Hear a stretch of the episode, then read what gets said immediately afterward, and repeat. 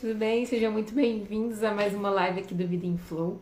Hoje a gente vai receber a Marcelinha, uma queridíssima minha, que é uma pedagoga que não apenas empreendeu na pandemia, mas ela empreendeu no serviço público, na, na pedagogia e usando arte. Ou seja, uma mulher maravilhosa. Estou felicíssima de recebê-la hoje. Vou dar uma pausa aqui para a galera da gravação para dar oi para quem está aqui ao vivo. Vinícius já está aí para prestigiar, sua amada e querida. Marcelinha, seja muito bem-vinda, seja muito bem-vinda, pessoal. Enquanto o pessoal está entrando aí, vou dar um remember aí de qual que é o objetivo dessas lives, o que, que a gente está fazendo aqui. O Flow Talks é um conjunto de lives que a gente está fazendo aqui com convidados queridíssimos, como a Marcelinha, como tantos outros que já passaram por aqui. São pessoas que conseguiram empreender na própria vida, conseguiram fazer isso de maneira leve e que servem para inspirar a gente sobre todas as possibilidades que a vida tá aí para poder oferecer pra gente, né? A gente acha às vezes que a gente tem um caminho só, a gente escuta muito a palavra se encontrar, né? A expressão se encontrar. E eu não acredito muito bem nisso, eu acredito que a gente tá aí para se construir. E as histórias desse pessoal servem muito pra gente entender que não existe um caminho único, existem várias opções Basta a gente ter coragem e disponibilidade para entender aí quais são as nossas possibilidades. Ei, maravilhosa! Já conseguiu me ouvir? Tô, tô vendo, te ouvindo bem. Ai, que delícia te receber aqui. Sinta-se abraçada, mesmo longe. Ai, que delícia! Nossa, queria muito, muito te apertar, tomar uns 10 garrafas de vinho junto com você, porque, nossa, Saudade vai dar conta, credo. Nossa Bem... Senhora. Se não fosse a pandemia, vocês ainda foram para longe, me largaram aqui em BH sozinha. Pois é, gente, menina, vocês não sabem. 50 graus ainda por cima de calor, então é daquele jeito que a gente gosta, né? Exatamente, tô imaginando como é que tá aí. A gente já falou com uma galera aqui de vários lugares, estamos aterrissando hoje em outra região. Me conta primeiro, Marcelinha, quem é você, o que você faz e onde você tá, para a galera saber de onde é que a gente está falando. Então, quem sou eu? Nem eu sei. Brincadeira. Mas eu estou em busca ainda de descobrir. Então, nessa busca aí, eu acho que eu posso falar um pouquinho de quem eu sou agora, né? É, eu sou a Marcela, é, eu sou pedagoga formada pela UENG, pela Universidade do Estado de Minas Gerais, Faculdade de Educação. É, eu hoje sou pós-graduanda em gestão educacional é, eu sou uma pessoa que está constantemente questionando e tentando reinventar algumas coisas, não só na minha vida, mas ao meu redor. É, eu gosto muito da, da área em que eu atuo, eu sou apaixonada pela educação, mas eu sou mais apaixonada ainda pelo, pelos resultados que a educação promove é, nas pessoas, na sociedade, de modo geral. Então, isso me encanta muito. E, principalmente, além disso tudo, é saber como tudo isso funciona. Né? As engrenagens de todo esse espaço é o que mais me move, é o que me deixa, assim, doida. Eu sou apaixonada por isso. Então, é, eu acho que fazer um pouco, fazer parte, né, é mesmo que seja pouco desse sistemão gigante, é muito gratificante, é o que me move hoje em dia.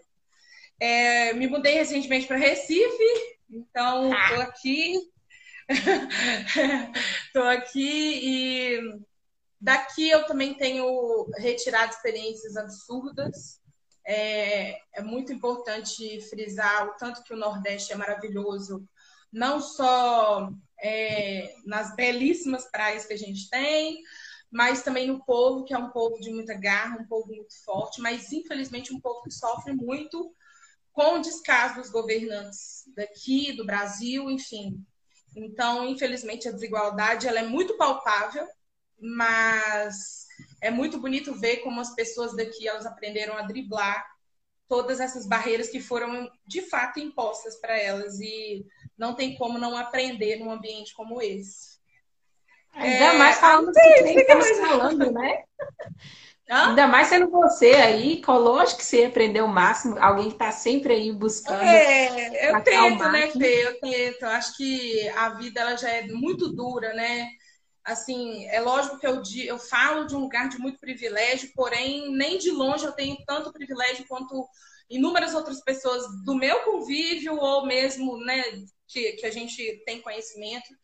Então a gente tenta fazer com aquilo que nos é dado ali algo de bom, algo de legal, que a gente tem, a gente tenta crescer, a gente tenta acrescentar para a gente e para o meio, que eu acho que é o mais importante. Então a gente, eu estou sempre nessa busca de tentar reconstruir, sabe, de tentar é, é, fazer coisas, como aquela conversa que a gente já teve, né? Fazer coisas com aquilo que eu já possuo, né? Que é uma metodologia de trabalho que eu venho adotando há algum tempo. É, a gente fala muito sobre inovação, a gente fala muito sobre construir coisas novas a todo momento, mas a gente esquece que às vezes aquelas coisas que a gente possui ainda não estão aperfeiçoadas. Então, aperfeiçoar essas coisas eu acho que é, é mais interessante agora, nesse momento em que a gente está vivendo, do que acumular coisas. Então, eu parto muito desse princípio agora. Não, maravilhosa. Quando o Vini Flow estava começando, gente, a, a gente chamou algumas pessoas para bater papo, para escutar histórias. Muitas das que já vieram aqui trocar ideia com vocês. E lógico que a Marcelinha foi uma delas. E a gente ficou tão encantado com a história dela que eu falei, minha filha, você já está convidada para uma live. Eu não sei quando, eu não sei como, mas está convidada. Não, não tô sentindo a Michelle Obama, o que, que é isso?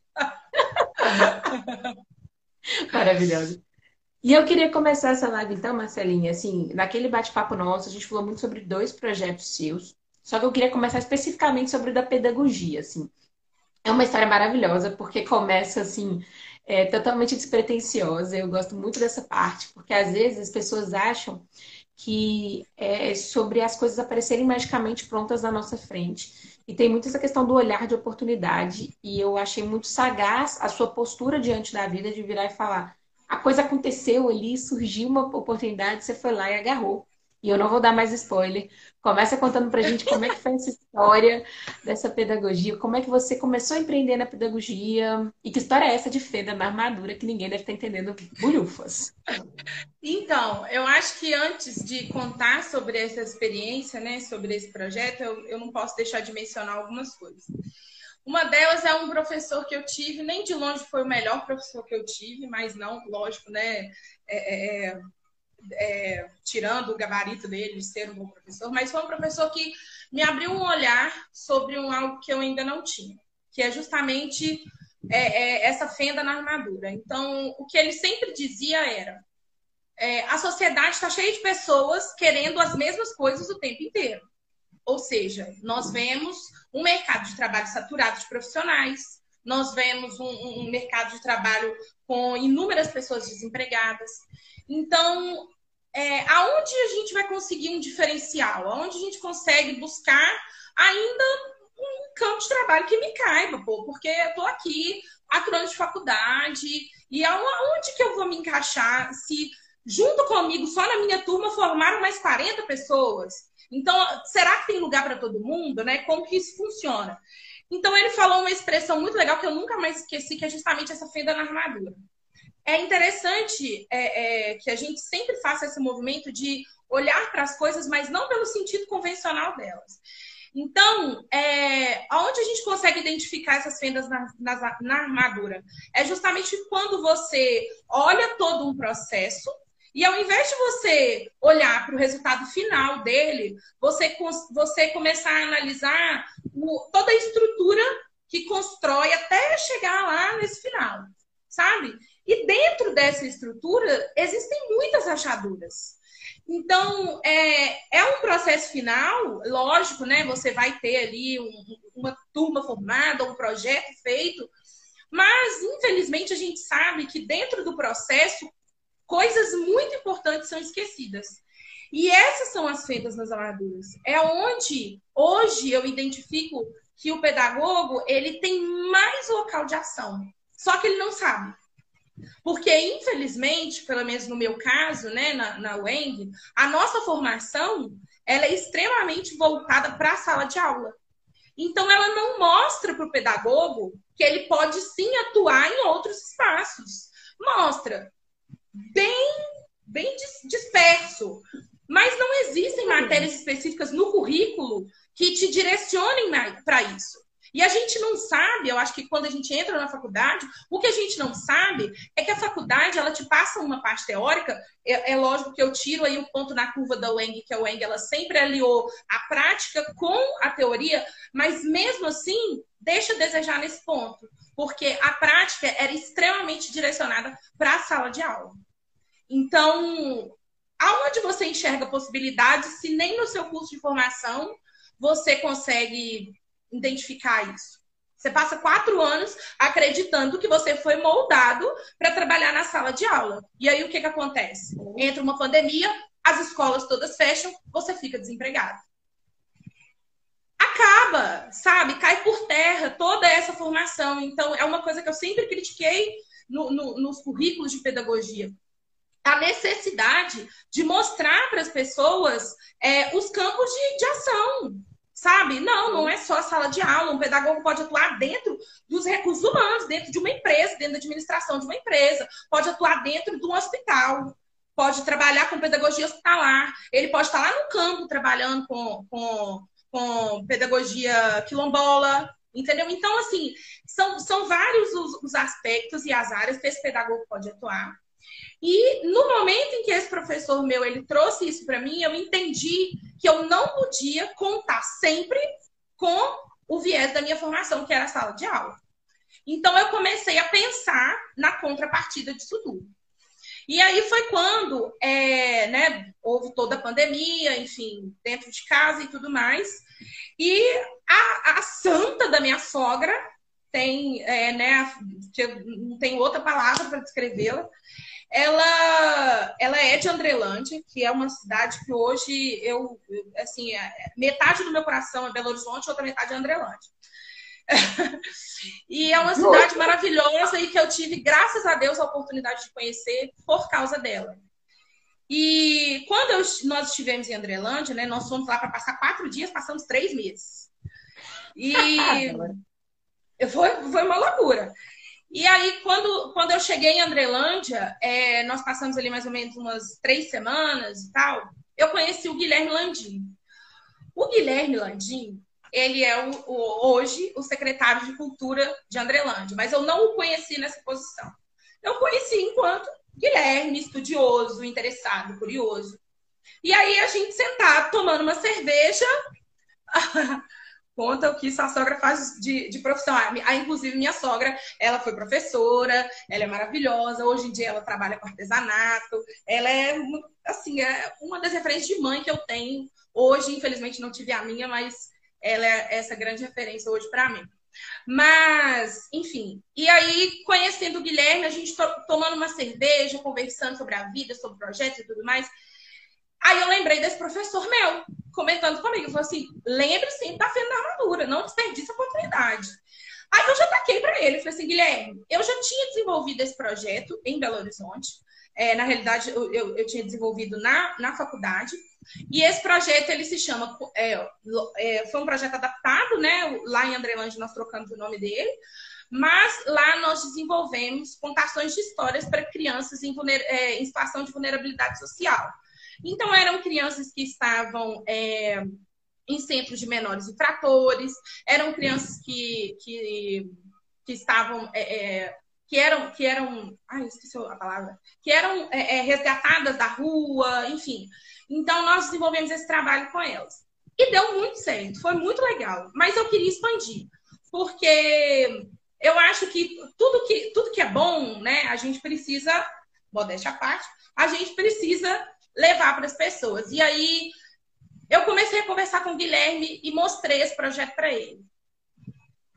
Fernanda, foi assim absurdamente maravilhoso, porque o Guilherme abraçou esse projeto de tal maneira que hoje assim eu não eu não não imagino uma possibilidade de ter desenvolvido esse projeto sem ele. E hoje e aí esse projeto ele ele se chama Contações, um projeto de histórias itinerantes e esse projeto ele tem três pilares fundamentais, né? É, tem, tem alguns pilares fundamentais, que é patrimônio material, patrimônio imaterial, educação, cultura e memória. Então, e pertencimento. é, eu acho que é muito importante a gente pensar nessas duas palavras juntas, né? Que é a educação e a cultura. Então, quando o Guilherme ele trouxe para mim que ele era secretário de cultura e tudo aquilo que ele podia agregar ao projeto, foi quase um casamento, sabe? E foi muito bonito, assim, é, é, a maneira como a gente conseguiu desenvolver. Nem de longe a gente imaginava que ia tomar a proporção que tomou. É, e a proporção que tomou foi, assim, indescritível mesmo. É, tanto por, né, por, por como, por, pelo rumo que as coisas tomaram, mas pelas pessoas que foram contempladas, pelas coisas que foram desenvolvidas. Então, foi muito bonito, assim. É, eu sou muito grata de ter tido o Guilherme junto comigo nessa parceria. E. Aí, peraí, deixa eu beber um pouquinho de água aqui, porque eu falei demais. Quando você toma água aí, eu queria já aproveitar para poder, sim, tocar em dois pontos que você até agora já contou que para mim são incríveis e que quem não estava aí antes, a gente tem que saber disso, que a primeira parte da quando você explica a fenda na armadura, e eu admiro muito isso, porque eu acho que muitas das vezes que as pessoas sentem que elas estão empacadas, é porque elas estão batendo num único caminho na mesma porta que está fechada. Exatamente. E às vezes o segredo para você se. Né, começar a fazer uma coisa que você gosta, desempacar sua vida ali mesmo, para um sentido que, que você goste, é você ampliar o seu repertório. E eu falo muito aqui, eu acredito num mundo tão abundante de possibilidades que eu acho que às vezes a galera se fecha muito no mundinho, a nossa educação, e aí entra o seu lado pedagogo aí, que sabe até muito melhor do que eu. A educação formal tem, molda muito a gente para um raciocínio, às vezes, pouco abundante, de realmente pensar fora da caixinha e de se expandir ali da, dentre as opções. E eu acho muito legal que você aprendeu isso de um professor, você pedagoga, reproduzindo uma das coisas que um dos únicos professores ali, fugindo da, da curva, trouxe para você e tentando expandir essa visão é, através de um projeto seu. Porque eu acho que a vida é isso, gente. Quando a gente entende uma coisa que seja muito legal, que seja muito revolucionária, não guarda para você, não. Reproduz para o mundo, divide com o mundo, compartilha com quem está chegando aí, para que as coisas legais sejam experienciadas por mais pessoas. E aí entra a segunda parte que até agora eu já amei. Ah, pode falar. Não, pode falar. Manda aí. Não, e, uma coisa assim que eu que é, me recordo assim, da, da, nossa conversa e que eu trouxe para você e que eu tento sempre pensar e me apoiar nisso, é que infelizmente a educação no Brasil, né, é, é, é como já, já dizia Darcy Ribeiro, ela não é um, um, ela não é um problema, né, é um projeto. Então, é, a gente sabe que o apoio, né, infelizmente, de órgãos federais, de órgãos municipais, ele é escasso. Né? A gente sabe que é difícil você ter um, um, uma prefeitura apoiando um projeto na área de educação, é a coisa mais difícil que existe. Porém, uma coisa também que eu entendi é que às vezes é necessário que a gente saia do lugar. Eu não vou, eu não vou dizer a palavra vítima porque eu acho muito pesado, mas que a gente saia desse lugar de cobrança e passe a tentar é, desenvolver algo com aquilo que você já tem. Então, se nesse momento você não tem esse subsídio, você não tem esse investimento, eu acho que é necessário que você tente fazer algo com aquilo que você já tem. E as possibilidades, elas são inúmeras, né? Eu sei que, infelizmente, por exemplo, dentro das escolas, é muito difícil um professor ele ter muita autonomia, mas nem sempre esse trabalho tem que ser desenvolvido dentro da sala de aula. Esse projeto, ou dentro da escola, esse projeto, ele não começou dentro da escola. Esse projeto que eu desenvolvi. Ele começou dentro da Secretaria de Cultura. Então, é, eu acho que é interessante a gente pensar que não são os espaços que vão determinar o sucesso de determinados trabalhos ou a necessidade uhum. deles, sabe? Eu acho que é, que é bem, bem nesse sentido. Então, quando eu, eu, eu propus esse projeto para o Guilherme, não era a, a, nossa intenção que ele se expandisse até para a sala de aula, para as escolas. A intenção era criar um material metodológico, né?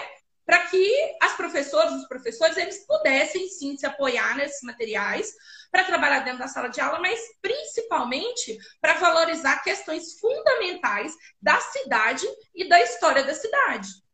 Então, é um projeto que, pelo que, que a gente desenvolveu e tudo que a gente entendeu através dele, é que ele se encaixa em qualquer lugar, em qualquer contexto. Então, é, é, é muito gratificante trazer isso para essas pessoas, sabe? Não, perfeito, sem defeitos.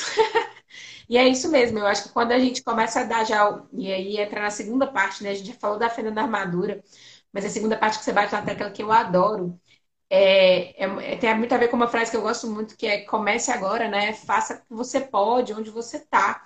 Então, às vezes a galera espera ter uma situação perfeita, um cenário maravilhoso, para às vezes começar. Só que às vezes no trabalho de formiguinha, fazendo do jeito que você dá conta, então assim, olha a proporção que a coisa tomou, mas é que você começou do jeito que dava, com o que você estava conseguindo ver ali, né? Então, assim, é e aí eu já estou vendo aqui comentário do pessoal, né? O que sentimos dentro de nós, nossa felicidade interna dita muito mais do que o nosso sucesso pessoal e profissional, do que o trabalho que realmente temos. Também acho, concordo demais. Eu acho que é, é sobre isso também, a gente conseguir se apaixonar tanto por um projeto que aquilo ali toma. O que a gente foca expande, né? Então eu acho que você é tão apaixonado pelo que você faz que não tinha outra alternativa a não ser expandir e você fez que você começou do jeito que dava. E eu admiro muito essa Exatamente. parte da história. É, é, essa, essa, essa questão da, da pandemia, né? Eu acho que baqueou muita gente, né? Eu não nem de longe passei desapercebido nisso aí. Eu tive meus momentos de meus, meus grandes, muitos e repetitivos momentos de tristeza, de angústia, de incerteza, que eu acho que é o limbo do ser humano né? Que é a incerteza, é não saber o que vai vir amanhã. Então, essa incerteza, ela, ela pode, eu acredito que ela pode te levar a dois caminhos. Ela pode te levar à ruína, mas ela pode te levar também a uma solução desesperadora. E, e você vai ver depois se esses resultados eles vão ser satisfatórios ou não. Então, quando nós estivemos lá em, em, em Andrelândia, é, conversando com o Guilherme e alinhando ali todas as, as, as, as os pilares do projeto, né? Nós entendemos a necessidade de levar para as pessoas, né, que é uma cidade muito pequena, é uma cidade de 12 mil habitantes, mas nós sentimos a necessidade de levar alguns conceitos para essas pessoas e, principalmente, de resgatar nessas pessoas o pertencimento, sabe? Então, é, o que, que a gente mais pensou durante a realização do projeto? A pandemia. Como que a gente vai fazer isso no meio da pandemia? Como que a gente vai fazer isso numa cidade? Como que a gente vai atrair a atenção das pessoas, né, de uma maneira não convencional, porque já tinham tido zilhões de lives, então as pessoas já estavam sim cansadas, né, de, de ficar assistindo live o tempo todo, aquela coisa toda. Então a gente, falei, bom, o que, que a gente vai fazer?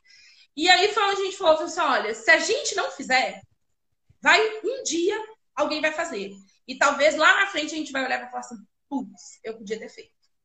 Sabe? Eu não precisava ter esperado acabar a pandemia, eu não precisava ter esperado um outro momento para poder desenvolver. É lógico que nós não estamos minimizando os efeitos da pandemia, em absoluto.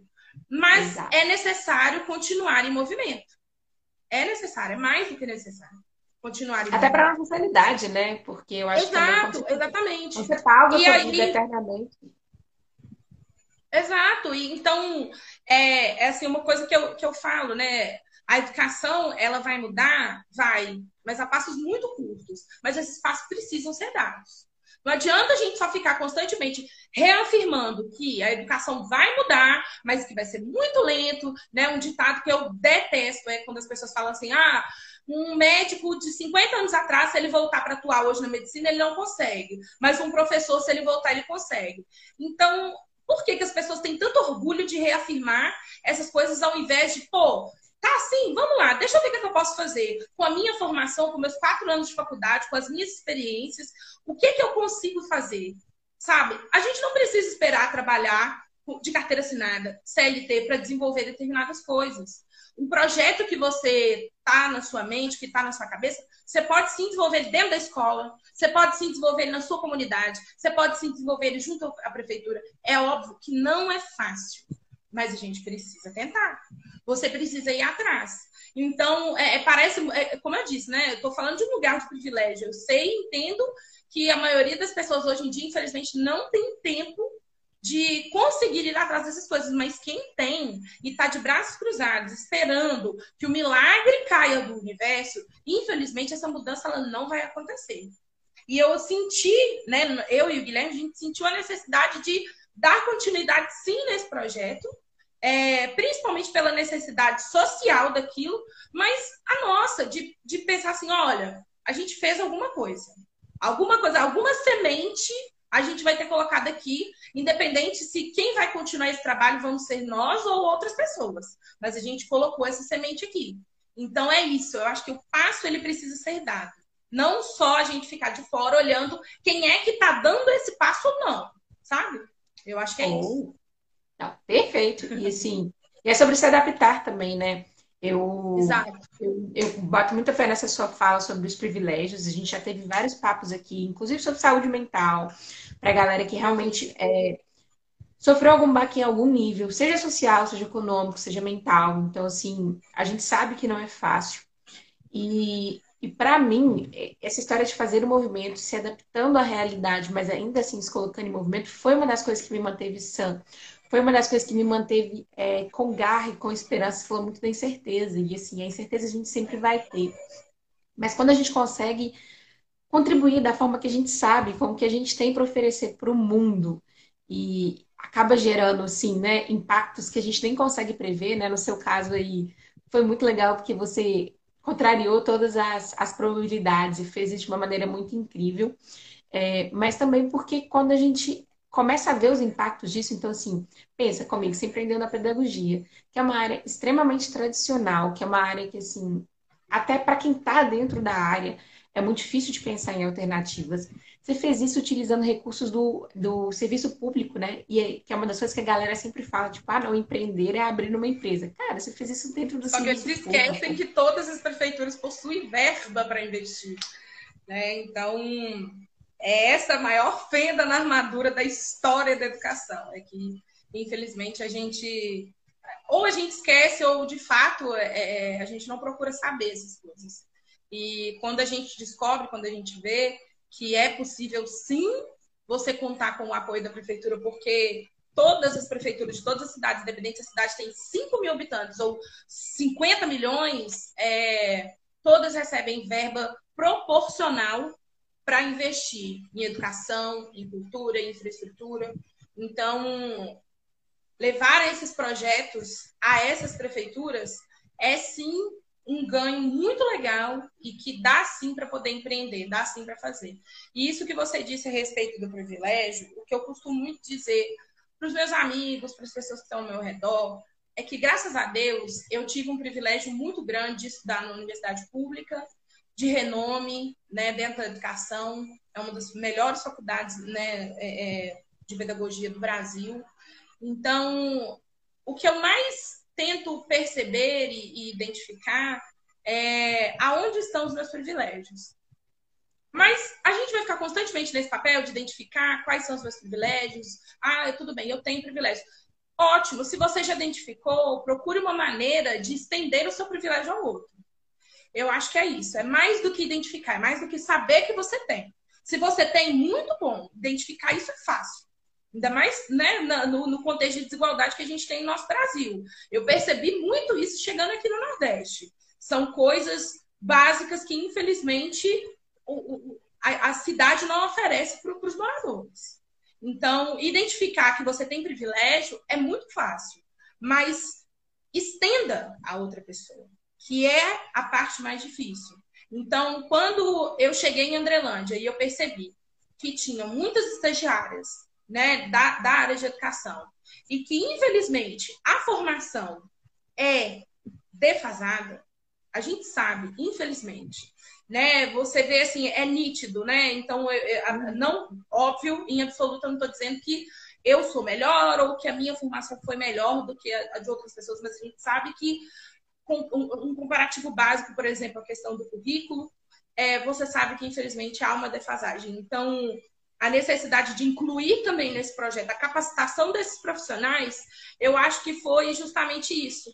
Sabe, entregar de volta. Eu recebi, eu recebi de professores maravilhosos e que estiveram lá justamente também para poder realizar também junto comigo essa capacitação, não presencialmente, né, estiveram virtualmente, mas que estiveram lá para poder dividir um pouco do conhecimento que eu tive o privilégio enorme de ter durante longos quatro anos.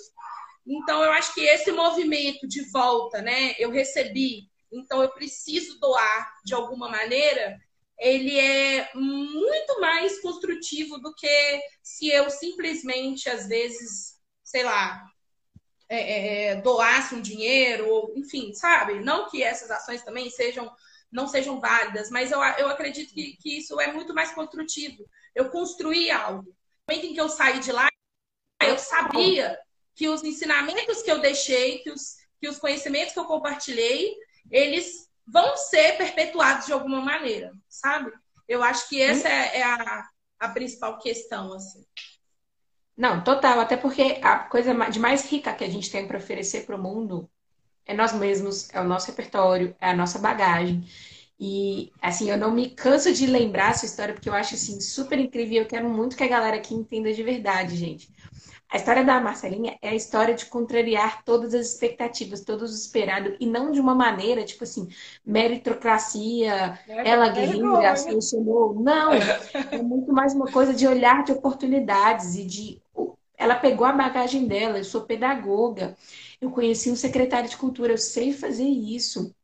Qualquer, o que, que eu posso usar do meu repertório, da minha bagagem, da minha caixinha de ferramentas, para eu levar o que eu sei para o mundo de uma perspectiva diferente. Então, assim, ela abriu o leque dela, a visão dela para poder catar coisas ali de é uma oportunidade aqui, isso aqui é do meu repertório, isso aqui é uma pessoa que eu conheço. O que, que eu posso fazer de, de unir isso tudo aqui é, de uma forma que saia do óbvio, porque o óbvio nitidamente não está dando certo. Se tivesse dando não. certo, né, a gente não precisaria de, de iniciativas assim. Então, assim, como que eu posso sair do óbvio para tentar uma abordagem diferente, para ter um resultado diferente, com o que eu já tenho ali, que é ao meu alcance, pessoas, ferramentas, repertório. E então, assim, tentem fazer o mesmo, olhem com, com esse olhar de oportunidade, e não estou falando só de oportunidades externas. Às vezes, e a Marceline fala muito isso na nossa conversa, e para mim marcou muito, sobre reconhecer terreno. Então, assim, reconheçam qual é o terreno de vocês, o que, que vocês têm de privilégio, o que, que vocês têm de bônus ali para poder oferecer para o mundo, porque aí está a sacada. Além da fenda da, da armadura externa, né? Você tem que saber qual que é o seu, a sua força ali dentro para você usar essa fenda e explorar isso aí da melhor maneira, né? Exatamente. Qual é o seu maior potencial, né? Então, é, é, parece balela, mas é a gente precisa sim acreditar no que a gente é capaz e saber admitir também quando a gente não é e falar, pô, olha, sabe, ser sincero. Acho que a, a hora de ser honesto é, é, essa, sabe? É ser honesto com você mesmo, com, a, com aquilo que você sabe, com aquilo que você não sabe, né? E principalmente aquilo que você dá conta e aquilo que você não dá conta. Porque é olhando isso, é permanecendo nesse olhar, que a gente consegue um melhor direcionamento, não só na vida profissional, mas na sua vida pessoal. Eu acho que é importante a gente ser honesto com a gente mesmo, antes até de ser com o outro, sabe? E uma das coisas mais bonitas assim que, que a gente vivenciou né, nesse projeto e, e tudo foram os retornos que vieram dele, não financeiros, em absoluto, mas os retornos sociais. E isso é muito bonito assim. Esse projeto ele começou com contações de histórias gravadas, né? É, foram quatro curtas metragens e todos eles tratavam de temáticas diferentes, então eram histórias infantis, histórias de matriz africana e causas da cidade. Todos baseados naqueles pilares que eu te falei, né? Que é o patrimônio uhum. material, patrimônio material, cultura, educação, memória e pertencimento. É, a primeira história que a gente contou foi a história dos fantásticos, Fantástico Mundo dos Livros Voadores, que era uma história para instigar as pessoas a cuidar, cuidar dos espaços públicos, cuidar dos livros, né? A importância da leitura, a importância de permanecer lendo num cenário como esse, né? Acho que é muito bonito assim o próprio conceito de leitura, de leitura, né? Que é decodificar signos. Então, é, para a gente decodificar os signos do mundo é importante que a gente leia. Então, a importância da leitura.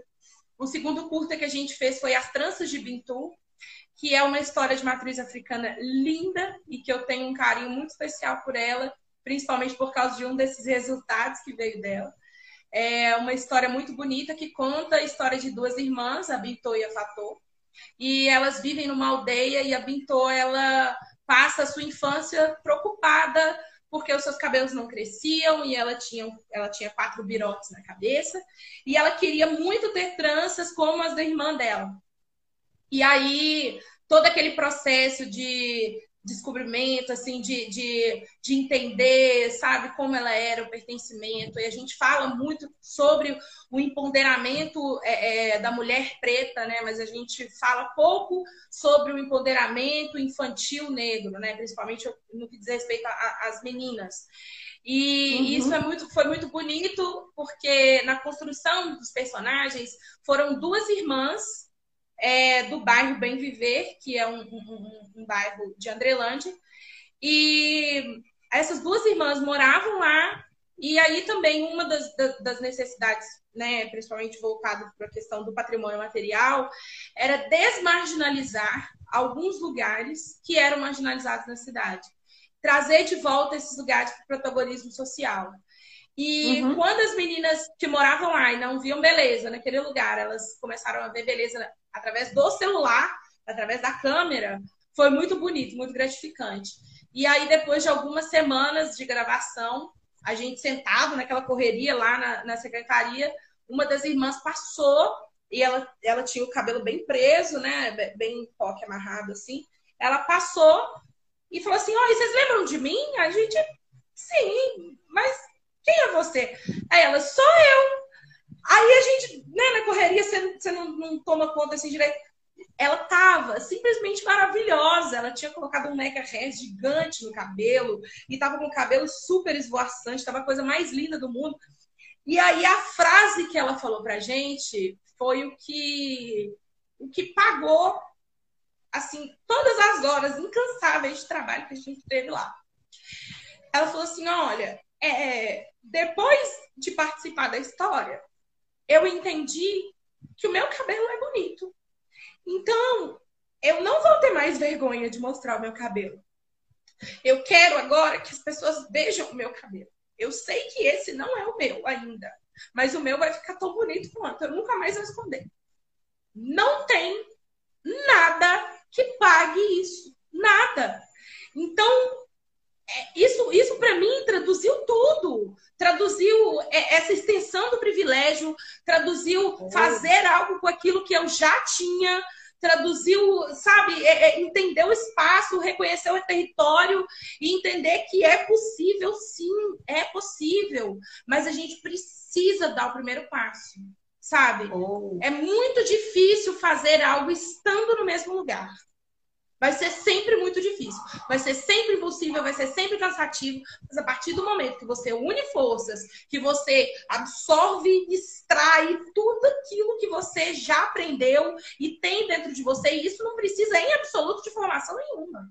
Porque tem pessoas que não têm um diploma e que conseguem desenvolver coisas maravilhosas. Mas aí qual é o diferencial dessa pessoa que às vezes não tem um diploma, de mim que tem um diploma e, e, e eu não estou conseguindo e essa pessoa está conseguindo? Porra, eu acho que é óbvio, é, é a garra, é a força de vontade, é ir atrás. Mas aí as pessoas falam, Marcelo, mas não adianta só ter força de vontade, a gente precisa de oportunidade. Sim, a gente precisa de oportunidade, mas essa oportunidade a gente também pode construir ela, sabe? A gente nem Bom. sempre precisa esperar que ela brote como um trevo de quatro folhas nos canteiros da, da, das prefeituras. A gente precisa construir essa oportunidade. E foi isso, é, no, meu, no, caso, no meu caso, que eu fiz em Andrelândia. Né? Quando eu cheguei lá, eu não tinha perspectiva nenhuma de que esse projeto ele iria para frente, ele iria dar certo, ou que eu, ao menos, iria receber por esse projeto.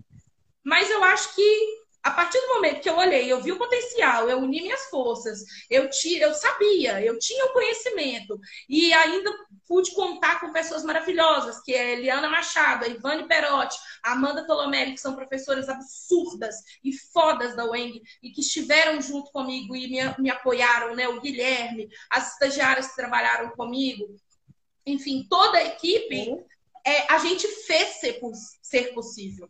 A gente criou a oportunidade. E com, com aquilo que a gente tinha. Era celular, era, era um, um, uma tábua para poder colocar alguma coisa, eram os elementos que a gente tinha ali. A gente não gastou nenhum real praticamente para poder desenvolver todo esse projeto.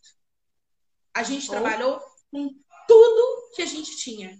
E o mais gratificante ainda é hoje ver professoras lá da cidade de Andrelândia dando continuidade a esse projeto dentro da sala de aula, que era assim o nosso verdadeiro objetivo, né? Era conseguir contribuir de forma ativa dentro das escolas, mas principalmente que as escolas e, e os, os seus diretores, enfim, que eles entendessem que a educação ela não anda sem a cultura. São duas palavras inerentes uma à outra, elas não andam sozinhas. Então, graças a Deus e a muito esforço e a muito trabalho e a muitos trancos e barrancos, mas também muitas alegrias, muitas coisas boas, a gente conseguiu concluir esse projeto e principalmente a gente conseguiu visar a continuidade dele. Então, é isso que dá gás, sabe? É isso. É quando você olha em volta e você olha, você pensa assim, pô, eu, eu posso. Sabe? Uhum. O que, que eu tenho de diferente de alguém que estuda numa puta universidade que tem todo o tempo do mundo para poder estudar e trabalhar? Cara, eu também posso. Sabe? A gente tem sim capacidade de discernimento e de correr atrás das coisas. Eu acho que é sim muito possível. É lógico, mais uma vez eu digo que eu falo isso de um lugar de muito privilégio, eu falo isso de, de um lugar de uma pessoa que, graças a Deus, na pandemia não precisou é, é, é, se ver desesperado, eu, eu pude organizar as minhas ideias, eu pude fazer daquele tempo, daquele momento, algo produtivo. Então, eu fico muito feliz, grata. Eu queria mais uma vez agradecer muito ao Guilherme, que foi e é uma pessoa gigante e que a gente ainda tem muitos projetos ainda para vir ainda. Nossa, já estou aqui ansiosa por ver os próximos passos. Assim, eu acho que não tem nem muito o que complementar, essa fala é perfeita. Eu acho que é muito isso mesmo. E eu só queria dar o adendo que você falou do negócio da gente né, criar as oportunidades, e eu acho que é muito sobre também a gente treinar o nosso olhar. Porque às vezes a gente Sim. espera que as oportunidades chegam com uma bandeirinha. Tipo, oi, eu sou é, uma oportunidade. Um trevo de quatro folhas, brilhante, exalando um perfume de, de rosas no meio do campo. E aí você sabe, olha, é aquela plantinha, pô, não, a gente sabe que não é assim. E eu percebi muito isso, assim, depois que, que eu vim aqui, principalmente para Recife, a gente vê o tanto que a desigualdade ela é absurda, né? É muito ruim a gente atribuir determinados conceitos a determinados lugares. Nem um pouco eu estou traduzindo toda a história, toda a luta do recifense a essa desigualdade, porque eles não são isso. Infelizmente, são condições que os governantes atribuem a essas pessoas, né? E essas pessoas são obrigadas a viver e dar seus pulos e fazer a sua vida dribando essas dificuldades. E, cara, é louco como que é, como que as pessoas aqui elas têm força sabe? Nem de longe eu imaginava ver e viver tudo que eu vivi aqui. Então, se eu for embora daqui um dia, eu vou com a certeza de que é possível fazer muita coisa. E que tem muita gente que reclama de barriga cheia. Muita, muita gente. Sabe? E, e eu fui uma dessas pessoas. Eu fui uma das pessoas que, que quis as oportunidades no colo, sabe? é, como se eu fosse o ser humano mais especial do mundo, e hoje eu vejo que, cara, eu não fiz nem a metade do que eu sei que eu sou capaz. Bora fazer isso então, porque o mundo aí tá esperando mais, mais Marcela, mais educação assim é, consciente, uma educação amorosa, provocativa, com muita cultura, porque né, é, isso muda pessoas, me mudou. Então assim, não tô falando de e, e o que mudou, que trouxe muito vida em flow, veio muitos projetos similares ao seu. São projetos provocativos que fazem a gente pensar ali de um jeitinho diferente. Então, meus votos para que esse projeto continue e dê cada vez mais frutos. Eu já escutei a história dessa menininha e da outra vez meu olho já encheu d'água hoje de novo. e eu quero que todo mundo escute essa história porque quando você começou esse projeto, você nunca vislumbrou esse resultado e esse é o melhor resultado que você poderia ter Então, assim, galera, às vezes as coisas acontecem e vão muito além do que a gente jamais imaginou. E essa é a beleza do empreender. É incerteza, é incerteza, é risco, é risco, mas também é muito lindo, é muito belo quando a gente recebe um resultado que você não foi nem sequer capaz de imaginar que aquilo ali era possível e vem o mundo e te dá ele de bandeja, assim. Não de bandeja porque você batalhou muito, mas assim, eu digo com você recebendo aquilo ali com tanta amorosidade e é uma coisa que você nem sequer pediu, assim, eu falo que são sonhos que a gente sequer sonhou e que a vida já sabia que a gente estava sonhando e dá ali de presente pra gente. Só que além desse projeto, que eu já sou fã e eu torço para que ele continue muito, antes da gente terminar essa live, eu queria falar do outro lado, porque você fala muito de cultura. Você falou educação Sim. e cultura andam. E arte, para mim, é muito relacionada à cultura, não tem outra, não tem como encaixar em nenhum outro lugar. E não satisfeita em criar um projeto maravilhoso como esse, não satisfeita em provocar uma Fernanda, eu vou sair daqui a pessoa mais convencida do mundo. É o objetivo. É o objetivo, porque eu admiro muito, eu acho que às vezes a gente não valoriza de fato as coisas que estão perto da gente, as pessoas que a gente conhece, e elas às vezes são desestimuladas, inspirando um, um grande reconhecimento. Então, reconheçam histórias incríveis que estão perto de vocês. Porque às vezes a gente está uma desanimada, tem dia que a gente está borocochô, e várias vezes eu tô, tô desanimada, eu falo, não, esse treino vai dar certo, não tá bom. E eu recebo um direct, assim, falando assim, Fê, era o que eu precisava ler hoje, foi o post que você fez. Ou alguém que me manda um WhatsApp falando, cara, a live foi incrível, a história daquela pessoa que você convidou era a história que eu precisava escutar. Então, gente, deem valor para as pessoas. Agradeçam as histórias inspiradoras, porque senão, às vezes as pessoas desistem porque acham que ninguém está vendo e acham que não está gerando valor e elas só precisavam desse, dessa palavrinha. Então, Marcelinha, você vai sair daqui com o M inflado mesmo, porque eu quero que seu projeto continue. eu admiro demais a sua iniciativa e eu quero que ele expanda cada vez mais. E o seu outro projeto também, porque eu acho que ele merece aqui um, um tópicozinho para a gente bater papo sobre ele, porque, assim, não satisfeito em criar o projeto incrível, você ainda foi além. Então, assim, não vou dar spoiler, conta qual foi esse outro projeto que você desenvolveu também nessa pandemia, como é que foi isso? Ó, então, é... mais uma vez, né? Olhar sempre aquilo que a gente já tem, né? O potencial das coisas que a gente já sabe fazer e tentar aperfeiçoar aquilo que você já sabe, né? Antes oh. de investir em outras coisas ou em outras formações, tentar aperfeiçoar ao máximo aquilo que você já tem, aproveitar de fato o que você tem. E quando eu comecei a, a estagiar, Fê, só me fala quanto tempo mais ou menos a gente tem porque assim, eu falo um pouquinho demais, né? Então. o Lucas acabou de me dar cola, são 8h50. A gente tem mais uns 20 minutinhos aí para bater 20 papo. minutos. Tá.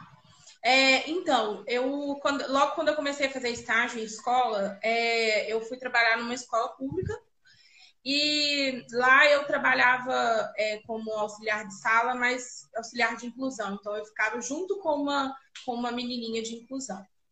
E essa menina adorava desenhar, ela adorava colorir principalmente, desenhos. Uhum. E a escola, ela não tinha muita verba para poder fazer impressão de desenhos, para eu poder dar para ela colorir, né?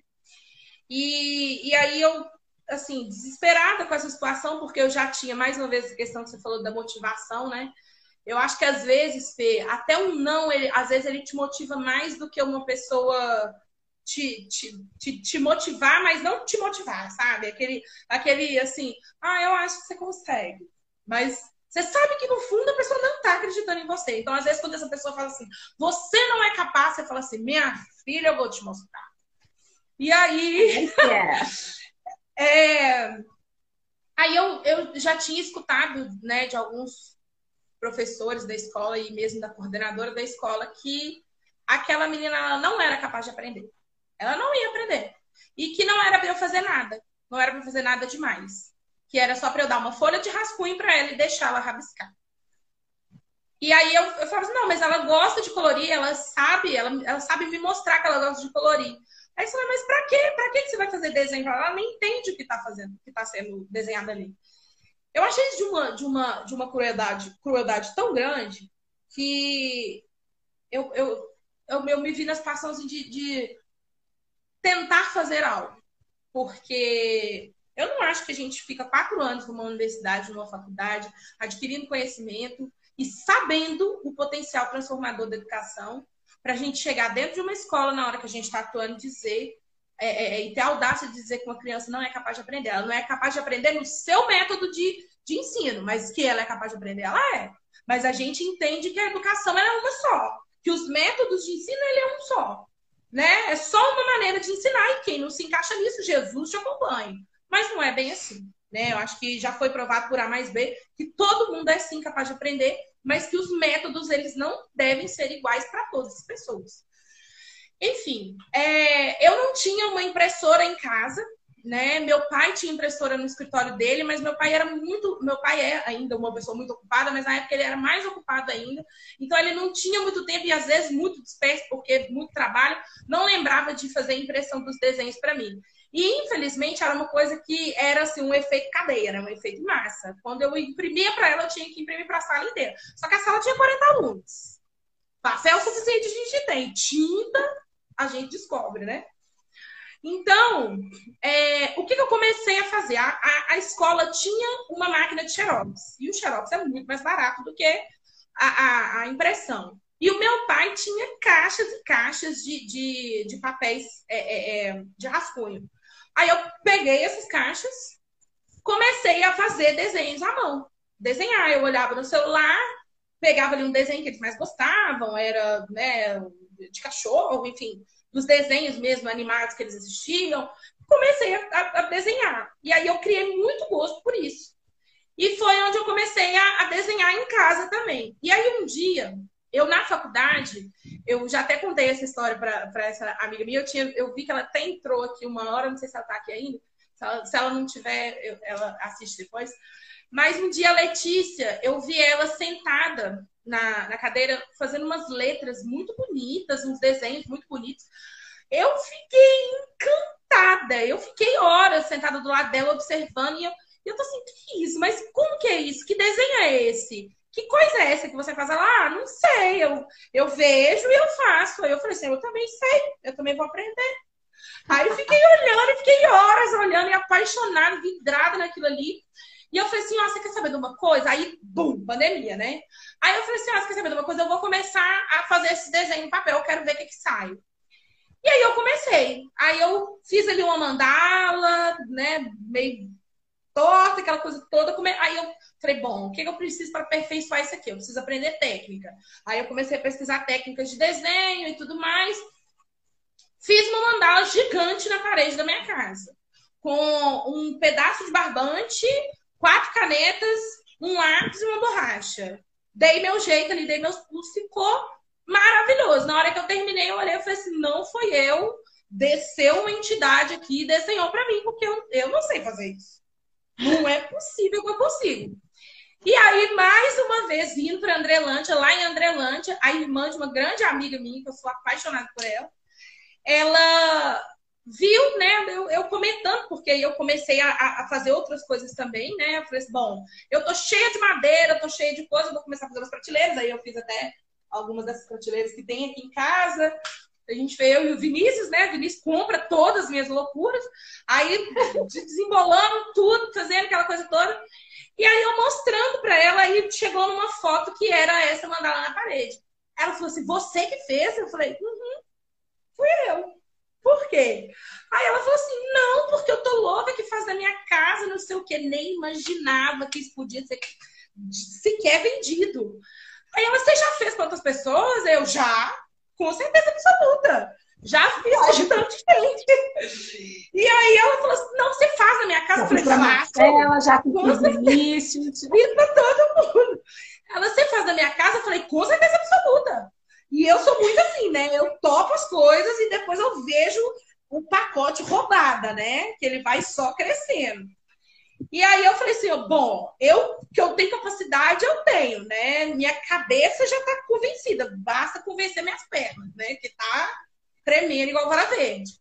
E aí eu falei, bom, eu vou fazer, eu vou fazer com aquilo que eu tenho, assim, né? Aí eu tinha quatro canetas que, senão, que minha cunhada teve que levar para mim de Belo Horizonte, ela teve que levar.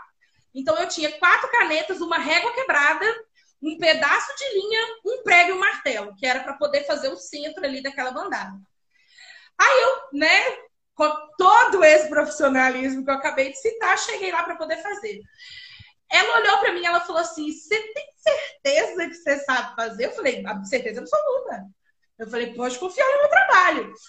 Menina, eu fiz, e na hora que eu terminei, foi um dos trabalhos mais gratificantes que eu, que eu realizei dentro da, assim, desse, desse meio artístico, porque eu não tinha nada, sabe?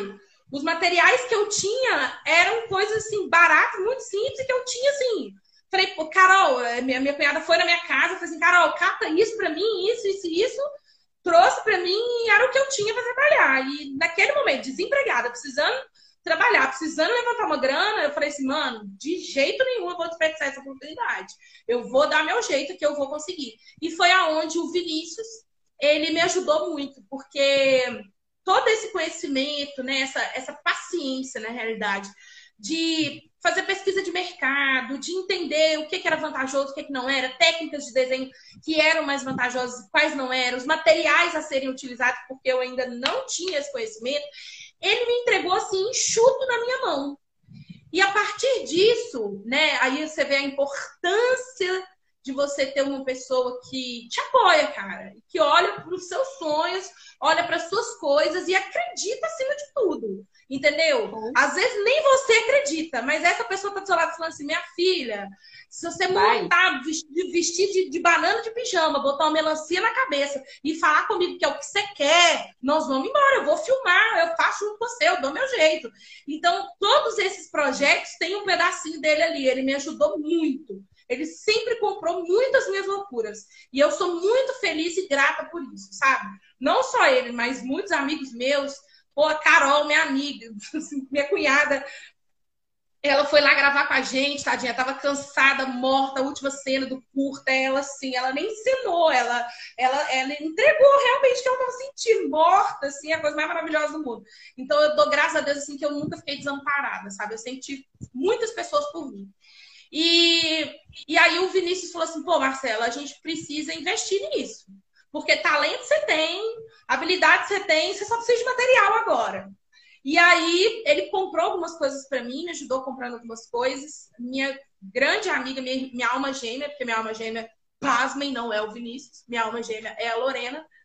É, ela sempre investiu muito em mim também. E é uma pessoa na qual eu me espelho, assim, todos os dias da minha vida, sabe? Se eu puder ser um terço da profissional exemplar e maravilhosa que ela é, e, e não só da profissional, mas da pessoa mesmo, também, assim, foi criada pela tia Renata. Tia Renata é um ser humano que eu acho que tem que ser estudado, porque eu ainda desconheço um ser humano igual. Mas, assim, ela sempre acreditou muito em mim. Essa força, sabe? Ver que uma pessoa que eu admiro tanto, acredita tanto em mim, sempre me colocou muito pra frente, sabe?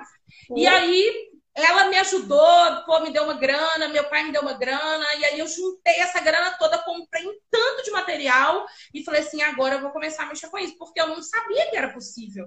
Eu não tinha nem ideia que eu podia tirar uma grana legal, e era uma grana alta, assim, né, relacionada aos mil reais que eu ganhava por mês trabalhando numa escola. Pô, você chegar e conseguir quase isso num trabalho, você fica louco. E aí eu comecei a correr atrás disso, e aí eu fui me especializando. Acabou que eu pintei meia Andrelândia, né? Assim, fiz vários trabalhos. E aí, com essa pesquisa de mercado e a importância da gente estudar o território, né? De entender as possibilidades que a gente tem, né? De não nem sempre agir pelo, pela emoção, pelo supetão, né? Falar assim, não, eu vou, eu vou fazer, vai ter oportunidade sim naquele lugar. Acreditar demais, que eu acho que é o perigoso, né? Acreditar demais sem ter um mínimo de, de, de tato ali, de saber, de reconhecimento e tudo mais. É, foi aonde a gente começou a perceber que nesses locais interiores, né, principalmente cidades e tudo mais, a demanda era muito alta. Porque, infelizmente, o que, é que as pessoas fazem nos interiores? Elas se especializam em alguma coisa, bota a mochilinha nas costas e fala: um beijo, um abraço, tô indo para São Paulo. Tô indo para Belo Horizonte, tô indo para o Rio de Janeiro. E aí essas pessoas que poderiam, né, dar esse recurso, trazer de volta para a cidade, elas vão embora investir em lugares que já tem assim 500 milhões de profissionais fazendo a mesma coisa naqueles locais. E essas pessoas esquecem que na cidade tem pessoas que consomem, tem pessoas que têm dinheiro, tem pessoas que podem investir no seu trabalho. A gente esquece disso, sabe? A gente coloca o interior como um, um local que ainda não, não, não, chegou sinal de internet, não, sabe? Um, um local pré-histórico e não é. As pessoas lá também estão sedentas por, por inovação, estão sedentas por, por novidades e coisas diferentes. Essas pessoas querem. E foi essa maior também fenda na armadura dentro da arte e dentro da pedagogia lá. Porque quando você vê profissionais que, infelizmente, você sabe que está dentro da escola e que formações, as formações desses profissionais é, é, da idade da pedra, né? Você sabe que é um monte de dinossauro dando aula, porque infelizmente é formação, é professor, é, é, é época de magistério. Você sabe que infelizmente essas pessoas não obtiveram é, é, essa reciclagem da formação. Então, quando eu cheguei lá com três, três três palestras de três professoras.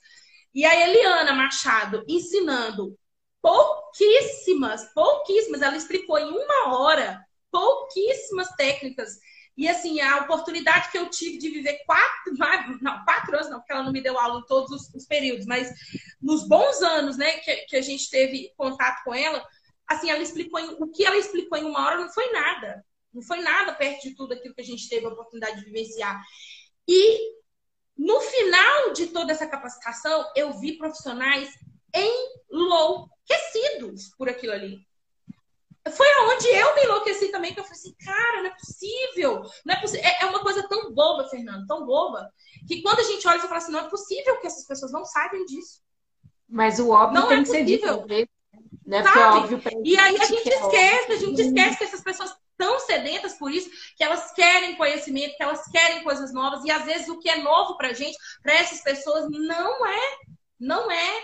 Mas não é por falta de investimentos, não é por falta de espaço e oportunidade. É porque, infelizmente, as pessoas não investem, elas não voltam, elas não dão esse retorno para esses lugares. Elas saem de lá e vão investir em outras cidades. E aí você pega um polo absurdo, é, que é São Paulo, e não entende o porquê que é daquele tamanho sabe? Não, então é, é, é, real assim a necessidade e, e cabe todo mundo.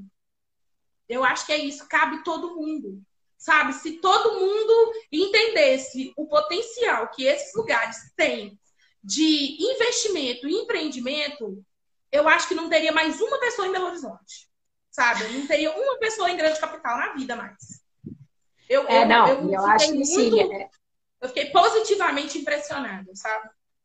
As suas duas histórias são muito nítidas, né? A questão do olhar de oportunidade real, a fenda na madura de você olhar como é hoje e entender por onde você pode entrar ali, por onde você pode começar. E, e sobre sempre voltar para o seu repertório. Então, nos dois, você foi para fora da curva, você olhou uma oportunidade. Então, alguém que veio ali falar com você, você podia nem ter dado bola, mas você vestiu a camisa, pegou ali e falou: Não, eu vou. E foi para o interior, que é uma coisa que a galera nem olha como oportunidade, mas sim, gente, é oportunidade. Pegou coisas que você já sabia, convites que apareceram aí da vida, que você soube enxergar a oportunidade. E daí surgiram dois projetos incríveis que, é, se, se não forem inspiradores, não são mais nada nessa vida. Então, eu admiro demais essa sua história. Eu sou muito, muito grata por você ter vindo aqui ah, compartilhar. Obrigada. Infelizmente, o nosso tempo está acabando, então. Ai, é, que pena! Que, vão ter que marcar outra para a gente continuar o bate-papo, porque assim, eu acho que ainda vai longe esse bate-papo. E, e, eu espero que para quem está assistindo Nossa, aqui, eu tô, gente, tô vendo aqui os comentários, eu fiquei muito feliz, muita gente que eu né? amo aqui. É uma delícia. Ai, que delícia. E eu espero, o Gui me lembrou que... de falar da, da história do Avelino, mas, gente, olha, é, se a Fê puder depois compartilhar nos stories lá, é o canal da Secult Andrelândia, tem todos os curtas lá. E o último dos curtas, ele é maravilhoso, que é a história de, de um escravo que veio de, né, é, de Juiz de Fora, ele, ele foi escravizado em Juiz de Fora e ele se refugiou em Andrelândia. É muito bonito a maneira como é, é necessário nessas cidades, né, onde a história é massivamente branca, nós trazermos heróis negros para essas cidades. Então, é uma história muito bonita e eu queria muito que vocês assistissem. E, ah, enfim, estou muito feliz mesmo, de verdade, compartilhar isso aqui. Desculpa falar azar, eu sei que eu falo muito, gente. Mas. É, parece. É, é porque é, é empolgante, né? É gostoso a gente falar dessas coisas boas. O, o objetivo né? é justamente esse, que você viesse para compartilhar. Eu espero que todo mundo saia daqui um pouquinho mais inspirado, um pouquinho mais com vontade de começar a botar aquele projetinho que você estava na dúvida, será que eu vou, será que eu não vou?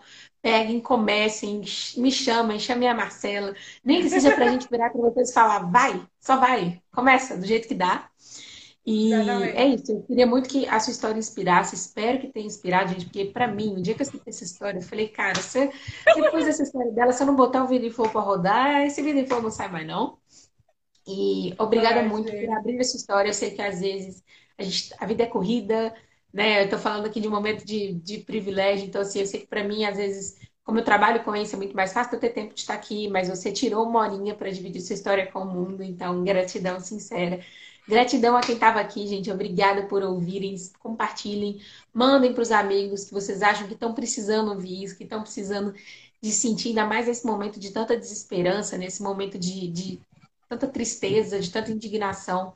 Se a gente puder levar um pouquinho de esperança para a galera um pouquinho de fogo no cu para todo mundo querer poder realmente mudar o mundo e, e fazer uma coisa diferente, o mundo está precisando. E no mais, eu queria fazer um último convite, que quinta-feira não teremos live, teremos o meu primeiro aulão, realmente falando sobre essa história de empreender na vida, o que que é, como é que eu começo, tudo isso que foi pincelado nas últimas lives, vou trazer de uma maneira bem prática para todo mundo começar a botar real no dia a dia ali.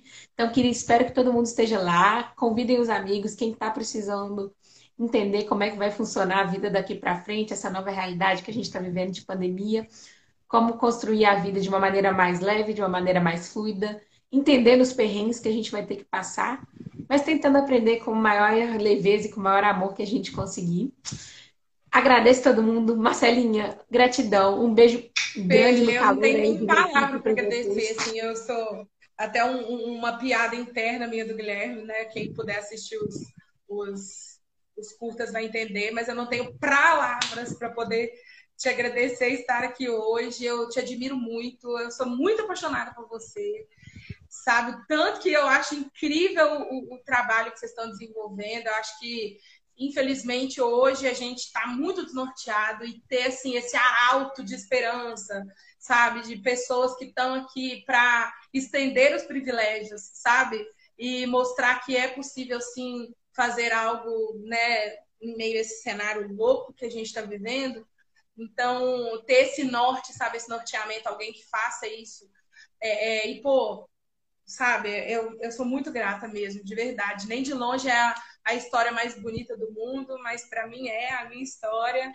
eu tenho muito orgulho dela, muito orgulho em fazer parte desse projeto. Espero que dê super certo. Já indiquei um monte de gente aí, que também tem um monte de história boa. E é isso. Estou muito feliz mesmo, Fê, muito mesmo. Morrendo de saudade. Espero que ainda tenha inúmeras outras lives aí para poder vir aqui ficar te falar nada com você, mas eu te é lógico que tem. Se tem uma coisa que mineiro gosta é desses papos, assim, papo de boteco, bem tranquilo, bem Nossa. gostoso pra gente inspirar. Se essa live tivesse três horas, meu filho, nós não calava a boca um minuto. Era não três é. horas falando, falando aqui sem parar. Com certeza. Então, gente, também chamei os coleguinhas, envia a live, vai deixar o IGTV. O Lucas já mandou o link aqui dos curtas, mas eu vou colocar de novo lá nos stories para quem não conseguiu pegar aí. Vejam, a gente já assistiu depois que a gente viu a a conversa com a Marcelinha e é incrível. Se joguem. Um beijo grande para quem estava aí. Beijo, Marcelinha. Obrigada, por aí, amores. Lorena, Guilherme, é, Marlon, Lucas. Ai, gente, um tanto de gente que eu amo demais entrou aqui. Mara, Fefe, Lor... Ai, gente, Elô, minha sogra, Rafael. Ai, não, nem sei. Um monte de gente que eu amo demais.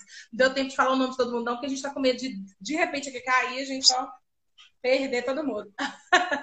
Ó, um beijo grande para você, se cuide por aí. Obrigada. Beijo, viu? meu amor. Se cuida também.